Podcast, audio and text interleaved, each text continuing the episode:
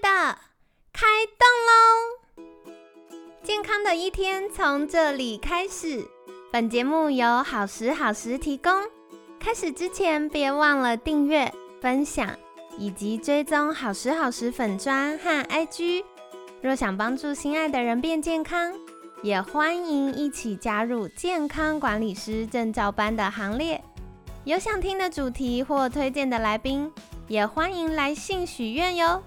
让凯西陪你一起吃早餐，聊健康。嗨，欢迎来到凯西陪你吃早餐。凯西难掩笑意，我真的是觉得太开心了。好，我等下来跟大家解释发生什么事。总之呢，欢迎大家来到凯西陪你吃早餐，我是你的健康管理师凯西。那凯西一开场一直大笑的原因，是因为太难得了，又邀请到我们很棒的好朋友中华生医医疗顾问黄玉哲博士。黄博士早安。哎，凯西早安，大家早安。好，非常谢谢凯西，这次又再次邀请我们来这边。对，因为凯西现在只要有各种疑难杂症很难回答问题，我就会先问一下我们好伙伴说，哎，有没有空？有没有空？那像各位听众都知道，就是凯西上周有跟大家分享一些简单的荷尔蒙概念。那我们六月份就是要来聊荷尔蒙平衡。这周呢是凯西的私心题，因为我们很常会遇到一些呃妇科疾病，但妇科疾病从功能医学的角度，或者是从健康管理的角度，大家都还容易理解它发生什么事。可是我真心觉得多囊性卵巢症候群实在太复杂了。对，就是从啊我们妇科的状况啊，皮肤啊，然后或者是呃有其他的可能肥胖啊，然后都是牵一发动全身。没错，你只要一个没改善，它就会一直在恶性循环，而且有很多症状是互为因果的。所以到底怎么样打破这个循环，重拾健康呢？这周就要邀请黄博士来跟大家分享喽。那是不是邀请黄博士跟大家简单打个招呼呢？好，大家早安，我姓黄，可以到我可以到也可以叫我 Mark。对，那今天非常荣幸可以再次是接受凯西的邀请来这边跟大家分享到底什么是 PCOS，或是我们中文叫做多囊性卵巢症候群。对，所以大家一定要听起来哦，特别是我们节目有很多年轻的女性听众，这个状况呢，其实在很多年轻的女生身上常常发生。那当然，各位暖男听众们也不要错过，赶快跟你的啊，比如说像妈妈啊，然后另一半啊，甚至跟女儿可以分享这一周的话题。好的，然后大家刚听到就是黄博士的声音，是不是觉得很耳熟？没错，因为三月份来过来分享，对。所以大家也可以再看一下我们节目资讯栏，会有黄博士三月来访的集数，大家可以回放。那一样就是上次周一我们有让黄博士有比较详细的介绍他的专业，还有到底什么是功能医学呢？然后有很多的概念，所以记得回去收听哦。那今天废话不多说，一定要来请教黄博士，到底什么是多囊性卵巢症候群啊？好的，那首先真的非常谢谢凯西提出这个。讲这个主题啦，因为我们所谓的多囊性卵巢症候群，英文叫做 PCOS，它其实是一个越来越普遍的症状，很有可能各位听众，不管是您自己本身，或是你的另一半，或者你的小孩，本现在就一些 PCOS 的症状。首先，什么是多囊性卵巢症候群呢？它其实是一种嗯，在于生育群女女性非常常见的一个内分泌疾病，然后它同时也是目前我们说女性不孕症。的主因之一，什么居然跟不孕有关？没错，没错。那其实这个多囊性卵巢症候群最早的案例，其实是在来一九三五年。然后是有两个医师，叫 Dr. Irvin Stein 跟 Dr. Michael Leventhal，他们所发表的。那你会看到，从一九三五年到现在，它其实越来越多女性，她其实后来被发现，她们的很多的症状其实都是多囊造成的。对。那以目前以台湾来说啦，多囊的发生率大概占生育女性的十五到二十个 percent。哦，所以大概每五个人就有一个有多囊。天哪！对，所以其实它的比率其实是相当高的，对。那虽然各位可能觉得，哎，多囊它其实并不会致命，它不是像什么乳癌、卵巢这种癌症听起来这么可怕，好像我得到之后我就存活率就不长。对，它其实不会不会致命，但是我们后面会讲，它其实有非常多的症状，它其实会影响到你的生理啦、心理啦。对，所以一旦你有。多囊性卵巢症候群，我会觉得你就要非常严肃或认真的去面对它，然后处理它，这样子。嗯，了解了解。所以这个虽然它不会让我们立刻有致命的危机，对，可是还是要好好去处理，要正视它，正视它，没错。哦，所以听下来，这个 PCOS 多囊性卵巢症候群啊，它真的是跟我们健康有很多的关系。没错。那如果听众朋友们在日常生活中有哪些线索？可以来观察自己有没有这个的风险呢？OK，我们可以从最常见的，我们先从症状开始。第一个，我们想要女性就会想要月经嘛。对。那第一个最常见所谓的 PCOS 的症状，其实就是月经失调。比如说，可能各位女性，你的月经之间的周期相隔超过三十五天，可能原本是二十八、二十七、二十八，哎，怎么越来越长？从二十八天变成三十天，到后来可能三十五天。甚至到严重一点，可能每两到三个月才来一次。对，然后或者是每次来呢，你经血的量甚至天数都越来越多。哦，对，这是我们所谓的多囊最初期可能会有的症状。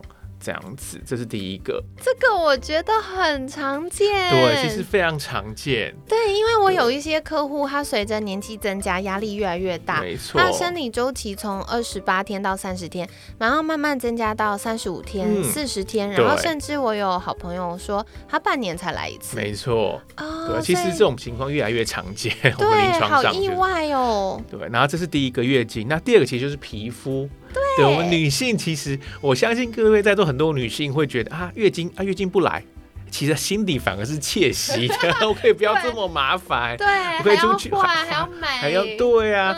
那我们反而女性更在乎的其实是皮肤，对对，因为皮肤最直接会被会自己看得到，或另外一半又看得到。对，那基本上当你发现你的皮肤上你的痘痘啦、粉刺啦越来越多。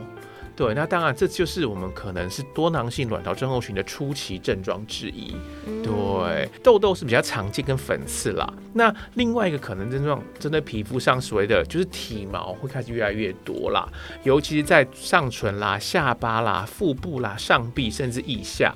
那当然，这种体毛过多的症状在。国外的女性的 PCOS 身上比较常见啦，那以我们国人来说，其实比较少的。对，所以大部分我们不会看到有的台湾的 PCOS 女性有多毛的症状啊，真的蛮少的这样子。但是虽然我们不会长过多的体毛，但是呢，多囊还会造成女性比较容易头发会变稀疏。对，它就会变得比较像，不能接受，对，完全不能接受。我相信落发这个，不管是男女都是不能接受的。因为在女性，当你发现你的头发除了开始慢慢变细，落发变多，甚至开始像男性有这种雄性秃这样子，就是你的额头去照镜子开始有像 M 字形这样子，对对，那这种其实就是有可能是因为多囊而导致你的荷尔蒙失调而产生一些。落发的情况这样子，这个我有点好奇，为什么我们一个妇科的问题会跟头发有关，而且会有类似男生雄性秃呢？OK，因为多囊它这种像，尤其是皮肤的症状，它其中一个因素就是因为多囊的女性，她体内的一个荷尔蒙叫做睾固酮，就是各位可能听过所谓的男性荷尔蒙啦，就叫睾固酮。这个睾固酮本来在女性来说是一个是需要的，但是没有这么多。对，所以它不会产生一些负面的作用，但是在多囊的女性，她体内的睾固酮是非常高的，因为当你睾固酮过多的时候，女性的皮肤就会特别容易出油。对，真的。所以当我们想到皮肤出过多分泌油脂，那是不是就会容易产生粉刺啦，甚至痘痘啦？那至于当睾固酮在女性体内过多的时候，它有可能过度刺激了你发毛囊。当你毛囊受到荷尔蒙过度刺激，就很容易落发，对，所以你会产生女性会产生像男性一样有雄性秃的症状。这样。对，了解了解。所以大家听到了，就是这个 PCOS 的女生呢，容易有睾固酮偏高的情形。没错。然后我听到另外一个是，很多女生会因为发现容易痘痘啊、粉刺啊，然后坊间流传一个。算偏方吗？就是用避孕药治疗皮肤。哎，黄博士有听过这个吗？有啊，其实很多啦。因为其实为什么你会听到很多，不管是在听众朋友，或是可能您的听众朋友的朋友，或是一些闺蜜，为什么其实有蛮多的比例的女性都会在吃避孕药？对，而且他们的目的不是为了避孕，很多的主要其实是为了皮肤。对 对，没错，对，特别是二十几岁的女生，没错，因为避孕药里面的成分，它其实就有抑制女性体内产生过度的、过多的睾固酮。对对，它就把睾固酮抑制掉了，让你睾固酮抑制掉，你当然皮肤就比较不容易长痘痘。对，这样子。可是用避孕药治疗皮肤是一个好方法吗？呃，应该是说避孕药，它毕竟它你要听到它就是一个药物，所以它一定它也是一个荷尔蒙药物。所以当你不是在呃专业的医生指导下服用的话，而是您可能随便去呃药局啦，或是买一个呃避孕药的话，这其实都有一定程度的副作用跟它的风险在的。对，比如说常见的可能你会有某容易水肿啦，对，对，首先很多女性都很讨厌水肿，因为看起来变更胖，对，那其实它不是真正胖，它只是水肿啊，对，但是常见的一个避孕药的副作用就是其实就是水肿啦，对，这样子。这个啊，我真的要分享一下，因为我有一些来找凯西的客户，就会说凯西，凯西，我变胖都瘦不下来。我说那怎么了呢？然后他就不不不讲，然后我就说，嗯，那因为我们都会关心客户嘛，他的用药状况、治疗状况，我就会问他说，那。你有在使用荷尔蒙药物吗？他就说有有有，因为他的皮肤一直都不好，然后可能看了皮肤科擦药膏，吃药都没有好，所以人家就介绍说他可以吃避孕药治疗皮肤。嗯，但是他一吃荷尔蒙药物之后，立刻胖五公斤。对，大家就觉得我有点心脏无力。对，所以就是这种避孕药，它其实都有它的副作用在的。对，那当然你的确会看到它对皮肤变好了，的确会。对，但它就是会有一些你很不想要的副作用哦，所以回到刚刚就黄博士跟我们分享的，大家一定还是要以医疗人员的诊断跟这个开的处方药优先，不要自己乱买药物没错，没错。嗯，好的。嗯，那说回来，刚刚讲到啊，就是这个多囊性卵巢症候群会跟月经失调，然后跟皮肤有关。那除了这个，还有哪些影响吗？哦，还有一个最重要的影响，就是那些多囊的女性，她非常容易有血糖偏高的情况。好特别。对，那你可能会啊，那血糖偏高有什么症状吗？啊其实最常见的血糖偏高的症状，就是你饭后吃完饭会想睡觉，或会打瞌睡，或觉得特别容易累，这是最常见你血糖偏高而产生的症状。对，大家想说完了，每个每个人都有。那你有可能发现啊，如果我那一餐，比如说我午餐是吃一个高淀粉的便当，或是素食淀粉很高的，我饭后就会特别想睡觉。对。那假设我那一餐是吃的是比较健康，是以蛋白质啊，然后我蔬菜吃的很多，哎，那我怎么那一餐吃完，我精神就一样，不会变得很想睡觉？对对对，凯西这个要举手，因为有的时候我们在外面工作嘛，那可能呃客户订了便当，你也不好意思挑说我要吃什么，对不对？所以就是把它吃掉，那吃掉之后真的会比较疲倦。对。可是如果我们吃比较健康食物，比如说呃像我自己是喜欢蛋白质多一点，嗯然后蔬菜多一点的这个组合，那我就会发现你很你是饱足的，可是你不会到胀，然后你是情绪稳定、精有精神的，吃完。反而会有精神，没错，没错，对，所以我们说血糖稳定最重要的，各位可能待会的早餐或是待会的午餐，各位可以看一下，就是我们最正常、最健康的血糖调控。就是你饭前饭后啊，你的精神程度要一模一样，稳定要稳定的，对你不能变得想睡觉，那也不能变得精神变得更好，对，两个都不行，这样子。为什么会有多囊会有这种的症状？因为就是因为他们发现啊，会造成多囊的其中一个最大的原因，其实就是你血糖偏高的情况下，你体内产生过多的胰岛素。哦，对，那各位可能都有听过胰岛素嘛？那胰岛素就是帮助我们血糖降低，不要维持这么高。对，但是当你一直以来你的饮食都是以高淀粉啦这种饮食为主，然后没有青菜、没有蛋白质这种的，你的胰岛素就会持续分泌过高，到后来就会产生所谓的胰岛素阻抗。的情况，那各位可能都有听过，那基本上就代表说胰岛素的作用已经开始慢慢变弱了，对，所以就导致你体重、你血中的胰岛素偏高，你的血糖也都偏高。那这种情况就会导致后续的不管是所谓的代谢症候群啦、肥胖啦，甚至严重一点会变成第二型糖尿病。哇，好严重、哦。对，那它也会导影响所谓的排卵的功能。那你没办法排卵，自然你就会有不孕症这样子。哦，哇，所以这真的是牵一发动全身。没错，没错。从我们三餐吃的东西，居然影响到生育。没错，哦对，那完全其实这种其实就是跟饮食 有关，跟你的生活习惯有关。对，啊那我要举手举手，嗯。因为凯西在服务客户的时候会观察到，哎、奇怪，有一些女生她就是漂漂亮亮的，嗯。那但她开始有多囊性卵巢之后，容易脖子后面黑黑的，嗯。但她也不是没洗干净，嗯。就是皮肤会有一点好像那个呃粗粗的、黑黑的，对。那个是怎么回事呢？那个其实就是我们当你胰岛素阻抗到一个比较严重的地步的时候，你的你就会发现这些女性她的颈部啦，就像刚凯西说的，会产生一些像黑色较黑的区域，而且那个不是不是洗不干净，基本上那个就是洗不掉。哦那个我们医学上叫做黑棘皮症啦。哦对，它就是一个血糖过高，所谓代谢症候群啦，或是第二型糖尿病一个常见的皮肤的症状。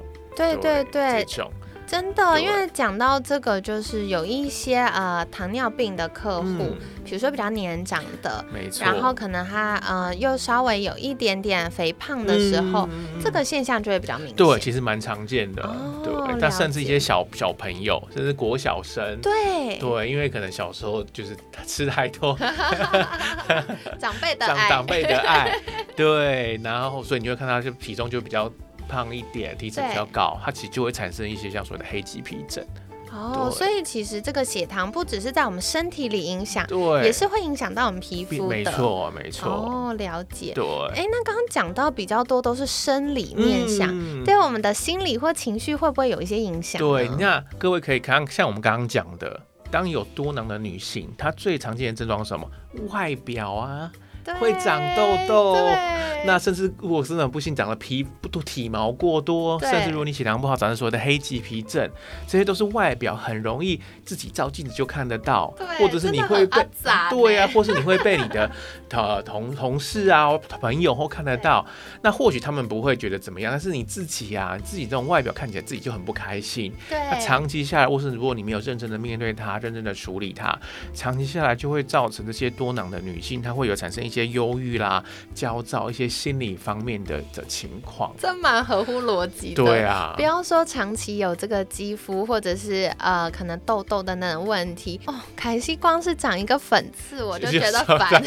对，这其实对男就是很讨厌的，对耶，对啊，真的是真的是。一个很漂亮的女性女生，为什么要长一些这样的，对而且啊是突然就慢慢长出来？哦，对，他会觉得，哎、我也没做什么啊怎么他自己也找不到原因，就突然就开始，哎、怎么痘痘越长越多，越长越多，它会真的会越来越烦。对，这真的会令人觉得很沮丧。没错，没错，哦对。那说回来，多囊性卵巢为什么叫多囊性呢？为什么要多囊？基本上就是因为当女性，我们后面几天会讲到，就是你如果去看妇产科，妇产科用超音波扫扫你的卵巢的时候，就会发现，呃，你的卵巢结构出现异常啦，才会发现卵巢里面有大概十二颗以上的滤泡，哦对，然后它们排列会像珍珠项链一样，诶。对，所以这个为什么？所以他们取名叫多囊，就是你卵巢有很多滤泡，这样子。哦，哎，可是想要再请教是，嗯。听起来就是如果有十二颗以上滤泡，嗯。而且串起来很像珍珠项链，那正常的状况又是什么呢？正常的话就不会有这么多的滤滤泡，可能有一小颗一一两颗，我觉得都是属于正常的范围内对。了，但它不会多到像多囊一样有十二颗以上这样子。嗯，所以凯西帮大家小科普一下哦。一般来说呢，我们的卵子啊，它是住在卵巢里面的，住在小房间里面。，那还没轮到它的时候，它应该就要先休息。对，没错。然后等到轮到它的时候呢，我们会给它这个雌激素的荷尔蒙刺激，嗯然后让它开始长大、长大、长大。那它还在长大的过程当中，它外面是有一个房间的，它的房间就是叫滤泡。嗯，所以如果它还没有长大，它在休息的时候，嗯，它就是稳定嘛。那刚刚嗯黄博士提到说，哎，为什么会有十二颗以上的滤泡？嗯应该一个月正常来说排一个卵。对啊，没错。那有十二个以上，就是，诶，大家一起被刺激吗？还是塞车了吗？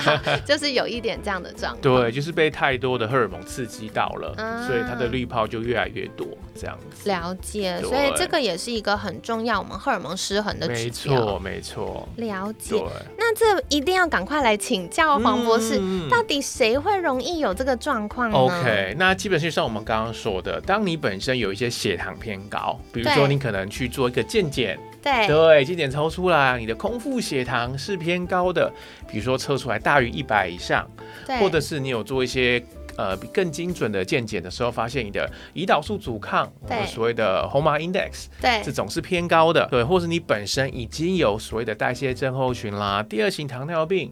或者你的体型方面是属于比较胖一点的，然后体脂过高的人，这些其实嗯都是属于多囊性卵巢症候群的高风险族群啦，这样子。哦，可惜听到一个端倪，嗯，嗯，听起来比较多都是跟胰岛素阻抗、肥胖这个有关。对。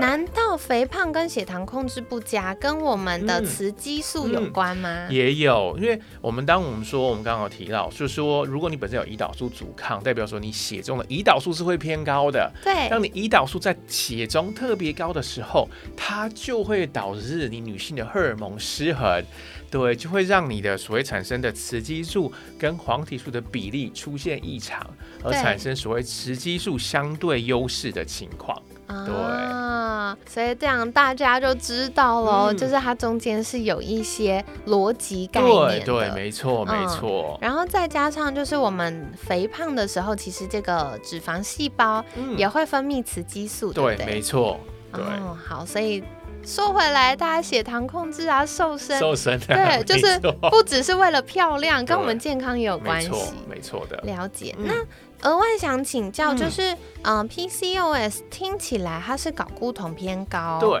那它会影响到我们其他妇科疾病吗？因为我们一般对妇科疾病的想法就是应该是雌激素太多，对那对，它会互相影响吗？呃，会的。呃，我们一般说，我们像刚刚说的，呃，当你本身有呃雌激素相对优势，代表说你女性体内的雌激素的比黄体素高。那当你体内的雌激素比黄体素高的时候，你其实女性其实就很容易，第一你会有不孕，第二你很有乳房纤维囊肿、子宫肌瘤，尤其是子宫内膜癌。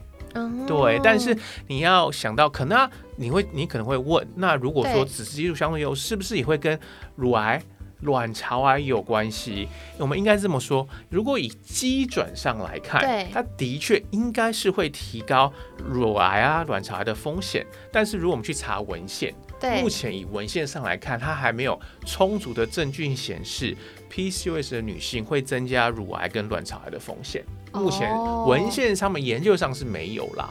对了对但是基准上应该是会有，但是就是还没有看到，还在研究，还在研究当中了，可能还需要嗯更多的研究这样子。好对的，所嗯以这个也是大家要一起留意的。没错，没错。嗯，然后包含除了自己可能有这种状况之嗯外，如果还没有，那也留意一下有没有相关家族病史。没。错，没错。嗯，所以包含了可能呃妈妈啊、外婆啊、阿姨们啊，嗯有没有这个妇科疾病，没错。然后或有没有这个肥胖、代谢症候群的家族病史，如果有的话，都要同步留意。对的，是的，这些都会增加风险。了解嗯了解。那除了妇科疾病之外，还会有哪些常见的病症呢？OK，那像我们刚刚说，它的其中一个造成 PCOS 原因是胰岛素阻抗，对。所以胰岛素阻抗你不处理，到后来就是第二型糖尿病、代谢症候群。那对，这种再不处理，它就会影响到你的血管，那血管功能不佳，就会产生高血压，对。对，然后同时它还会影响到你的血脂，就会产生高血脂。对，对，然后如果你高血压不处理，高血脂不处理，再更严重一点，就会形成动脉硬化。哦天哪，对，那动脉硬化你又置之不理，然后后来就会产生所谓的中风，哦，对对对中 对。中，风或是心肌梗塞，哇，所以真的是严很严重，所以它对。后续延伸出来的呃并发症其实很多的。对那当然它不会这么快，它一对。定是漫长慢慢累积出来的。哦，难怪，所以黄博士前面开宗明义就说，虽然不会立刻致命，对。但是要呃认真面对，对，严肃认真的处理它。对对，它延伸的这个病症太多，就是除了妇科的状况，对，还有我们这个脑心血管健没错。没。错，对这这方面可能大家不会这么直接去联想到的。对对对对。对，哎，可是说回来，因为听起来 PCOS 就是这个多囊性卵巢症候群对，都是跟荷尔蒙有关。没错。那到更年期之后，我们的这个荷尔蒙大幅的减少，嗯它会不会就自动好了呢？OK OK，这句话听起来好像逻辑上没有没有感觉很合理合理，逻辑上非常合理。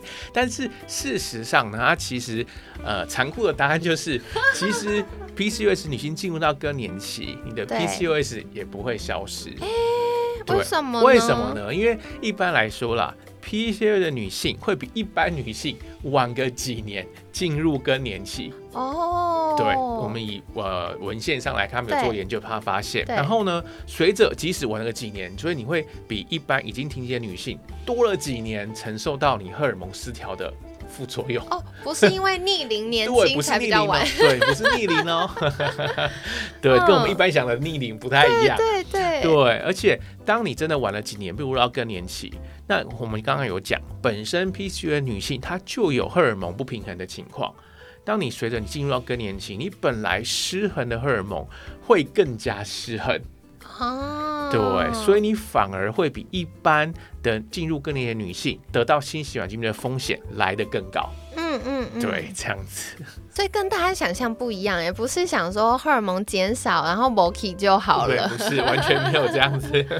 好的，所以跟嗯大家分享哦，就是嗯，从更年期前，像凯西常会提醒大家，嗯我们大概四十岁、三十五岁、四十岁之后，我们要开始为自己未来的健康做预备了没。错，没错。对，所以嗯、呃开始调好荷尔蒙啊，然后包含我们免疫啊各方面的健康状况。啦，这种对对好，所以这个呢，就是跟大家分享血糖跟荷尔蒙的平衡，对于更年期还有更年期之后是有非常重要的影响没。错。那大家平常想说，哦，更年期玩那个荷尔蒙 w o k i 它就会好，也没有这件事。也没有这件事。对，因为本来还有那个每个月周期稍微平衡一下，但现在没有那个周期，然后荷尔蒙量又明显减少的时候，它就会更不平衡。对，那个差一点点就被放大了。放大，没错。哦，好，所以大家嘿嘿要留意喽 对，。所以要更尽早处理啦。对 对，好，所以这个呢，到底我们生活中有哪些地雷，又要怎么处理？这个礼拜就会邀请黄博士来跟大家分享。没问题。好的，那在节目尾声呢，想要邀请黄博士来跟大家介绍，